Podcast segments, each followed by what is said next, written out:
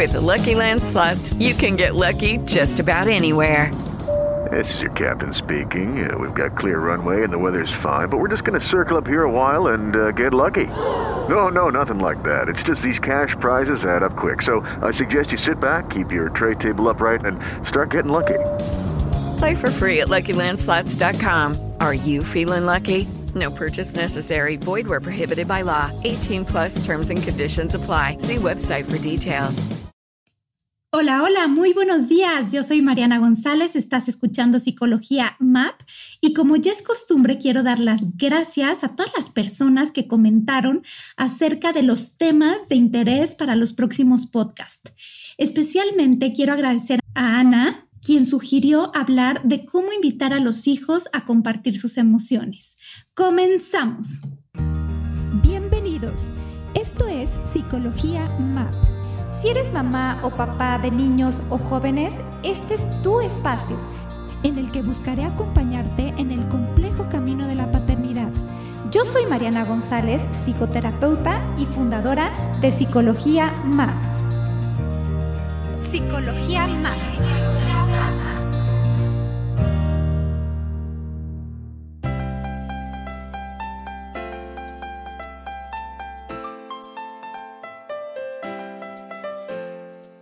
En los últimos tiempos, y siento yo que un poco más en nuestra generación de padres y madres, nos han invitado a colaborar con la inteligencia emocional de nuestros hijos.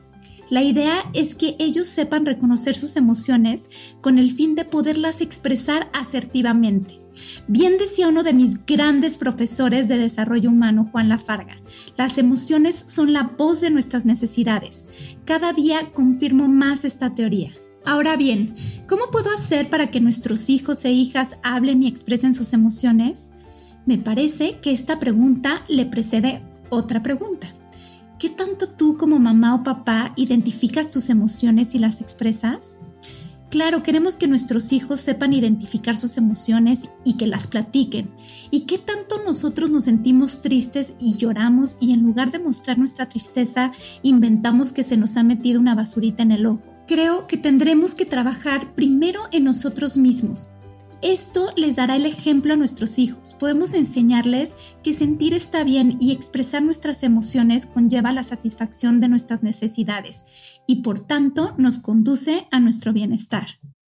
Con lo anterior no estoy diciendo que si nos sentimos tristes o enojados le tenemos que explicar a nuestros hijos con todo detalle qué es lo que nos está pasando tenemos que ubicar la edad de nuestros hijos para que de esta manera podamos expresar qué es lo que nos está pasando emocionalmente con palabras que sea fácil de digerir para ellos. Pongamos que mal que bien, ya identificamos estas emociones y hemos trabajado en nuestra inteligencia emocional.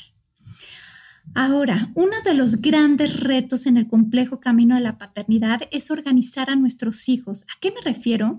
Naturalmente, cuando un bebito llora, la mamá o el papá tiene esa sensibilidad de saber si el llanto es por hambre o quiere cambio de pañal o le duele su pancita.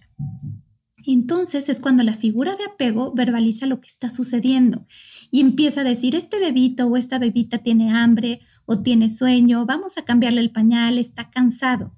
Los bebitos y las bebitas van escuchando las palabras de la figura de apego y cuando adquiere el lenguaje, entonces sabe cuando tiene frío, cuando tiene hambre, cuando tiene sueño, etc. Lo mismo sucede con las emociones. Cuando percibimos a nuestros hijos pequeños o no tan pequeños sintiendo, vayamos identificando sus emociones. Veo que esto te hace sentir triste, veo que estás enojado, frustrado esto permitirá el reconocimiento y la organización emocional. Pudiera ser que esté profundamente enojado y tú le digas, te veo enojado y responda, claro que no, mamá, no pasa nada, ya dejaste una semillita y con eso basta. Ojo, papá y mamá que me estás escuchando con las frasecillas de como ¿por qué te enojas? o estás llorando otra vez? Te voy a dar una para ver si así lloras por algo. Si partimos, como lo mencionaba antes, de que las emociones son la voz de nuestras necesidades, entonces estamos confundiendo a nuestros hijos con estos discursos que oprimen las emociones y por tanto el niño es incapaz de satisfacer las mismas. Te pongo un ejemplo para que me entiendas mejor. Cuando tienes hambre, ¿qué haces? Comer.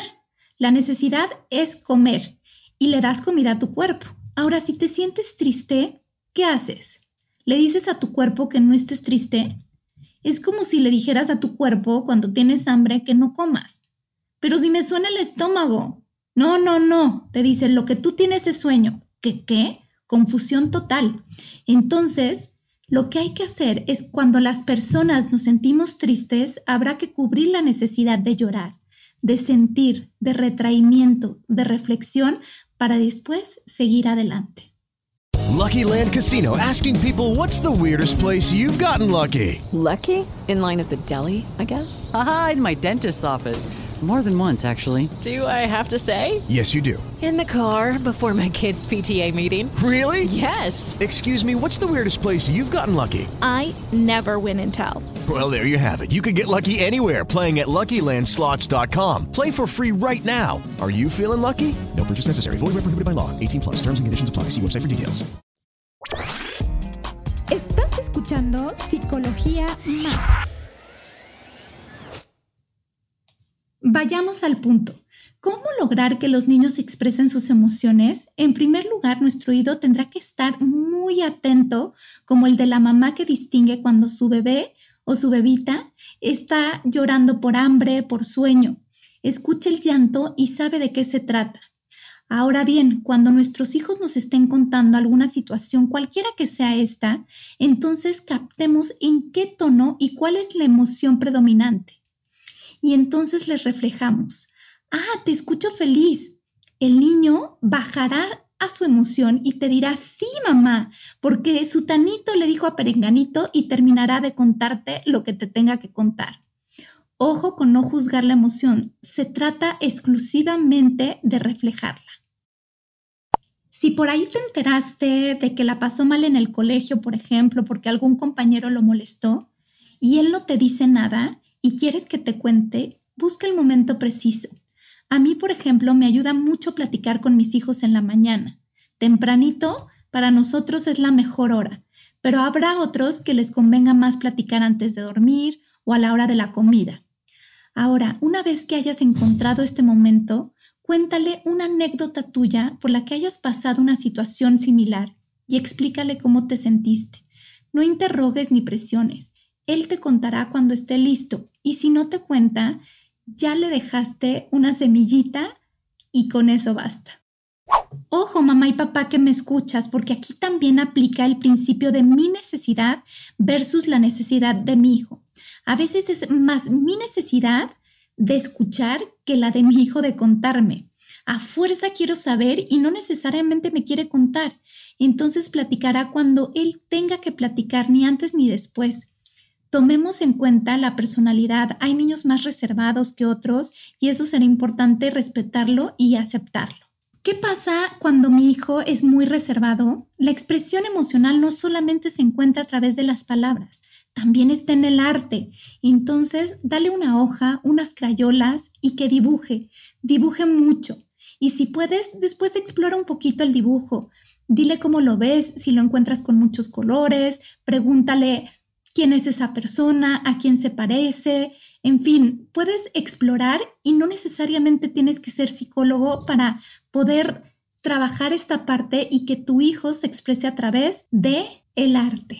Otra forma de expresión es a través del juego, insisto, no necesariamente es a través de las palabras. El juego libre es valiosísimo porque a través de este va representando lo que va sintiendo.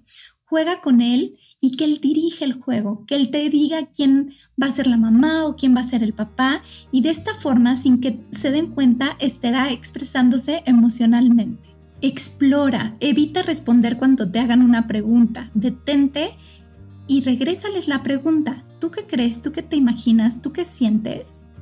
Otra sugerencia para iniciar la plática y explorar las emociones es que tú les cuentes cómo estuvo tu día. Por ejemplo, hoy me subí a la combi, había muchísimo tráfico. Eso me hizo sentir frustrada y enojada porque llegué tarde al trabajo. ¿Tú qué hiciste el día de hoy? Y cuando puedas, te bajas en lo que ya mencionábamos anterior al reflejo de la emoción. Recuerda distinguir entre tu necesidad y la necesidad de ellos. Reflexiona qué tanto te validas a ti misma o a ti mismo tus emociones, qué tanto se las validas a los demás. Esto, queridos papás y mamás que me escuchan, se llama congruencia.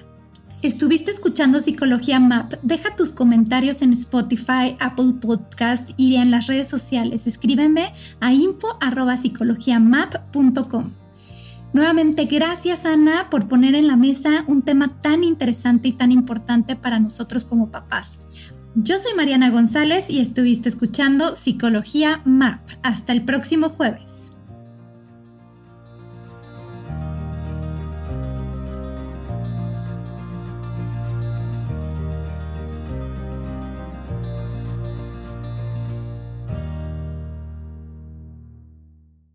Escuchando Psicología Map todos los jueves. Entra a psicologiamap.com para enterarte de más episodios. Súmate a las redes sociales, comenta o escríbeme a infopsicologiamap.com. Esta ha sido una producción de puntoprimario.com.